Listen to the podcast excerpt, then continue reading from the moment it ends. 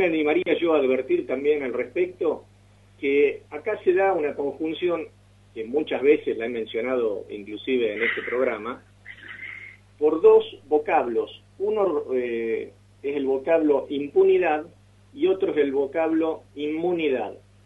Aquellos que desarrollan su vida en actos ligados a la corrupción creen que son impunes y a lo largo del tiempo la concatenación de actos impunes los hace creer que son inmunes.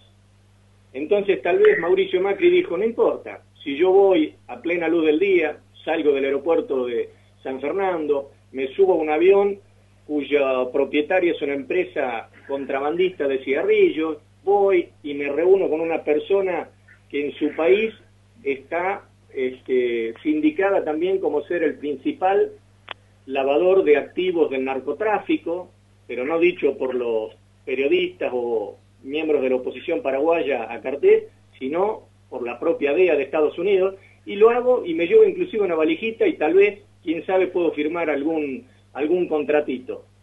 ¿Es más o menos por ahí la cosa, doctor? Mire, no podría este, estar más de acuerdo con usted. Suscribo palabra por palabra. La verdad que voy a acuñar el tema de impune e inmune, cierto, es verdad cuando usted este, ha pasado toda su vida transgrediendo todas las normas y ha construido su fortuna sobre la base del el robo, es normal que si no lo pescan, crea de alguna manera que pueda atravesar absolutamente todas las barreras. Fíjese hasta qué punto es cierto esto que yo le digo, que el padre no se había terminado de enfriar en el cajón y en el programa de Majul reconoció que el padre era un gran ladrón. Entonces la pregunta que uno se hace, bueno, si yo uno reconoce que siendo presidente de la Argentina, que el padre fue un gran ladrón, este, yo iría corriendo a devolver la plata que mi papá se robó, se robó ¿no? Este, la verdad que hasta ahora no se ve nada de eso, ¿no?